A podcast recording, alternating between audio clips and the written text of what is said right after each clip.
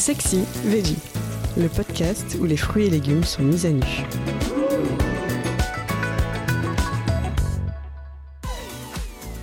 Le salsifis, comment le sortir de l'oubli? On le trouve très rarement sur nos étals. Le salsifis a pratiquement disparu. Et certains diront tant mieux. Ce légume racine n'a pas vraiment la cote.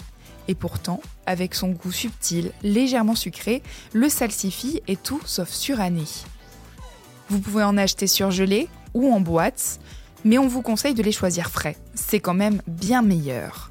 Alors oui, vous allez avoir quelques difficultés à le trouver chez votre primeur, mais ne vous inquiétez pas, vous pouvez jeter votre dévolu sur la scorsonère. Ce légume racine, que l'on appelle par défaut salsifis, a sensiblement le même goût, la même forme que le vrai et sa chair est moins fibreuse. Bon, salsifis pour les explications, on passe en cuisine?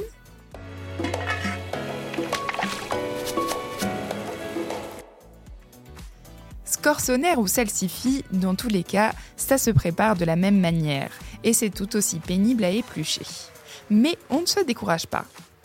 Avant toute chose, brossez les salsifis sous l'eau pour bien les nettoyer, puis munissez-vous d'un économe pour les éplucher on vous conseille d'enfiler une paire de gants histoire d'éviter de vous tacher. Et comme ça s'oxyde assez rapidement, vous pouvez plonger les salsifis dans une eau citronnée avant de les mettre en cuisson.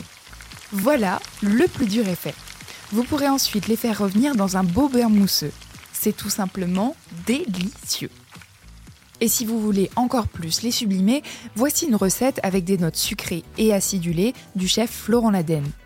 Il propose de les associer à de la poire et à du vinaigre de cidre. Pour ça, on découpe et on plonge les salsifis une vingtaine de minutes dans de l'eau bouillante. Pendant ce temps, on taille une poire en brunoise et on hache du persil. On mélange le tout avec un peu d'huile de tournesol. On fait dorer les légumes à la poêle avec du beurre.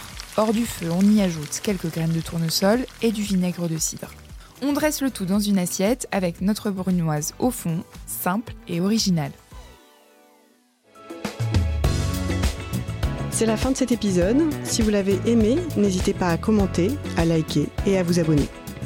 Retrouvez plus de contenu sur cuisineactuelle.fr et dans notre magazine en kiosque.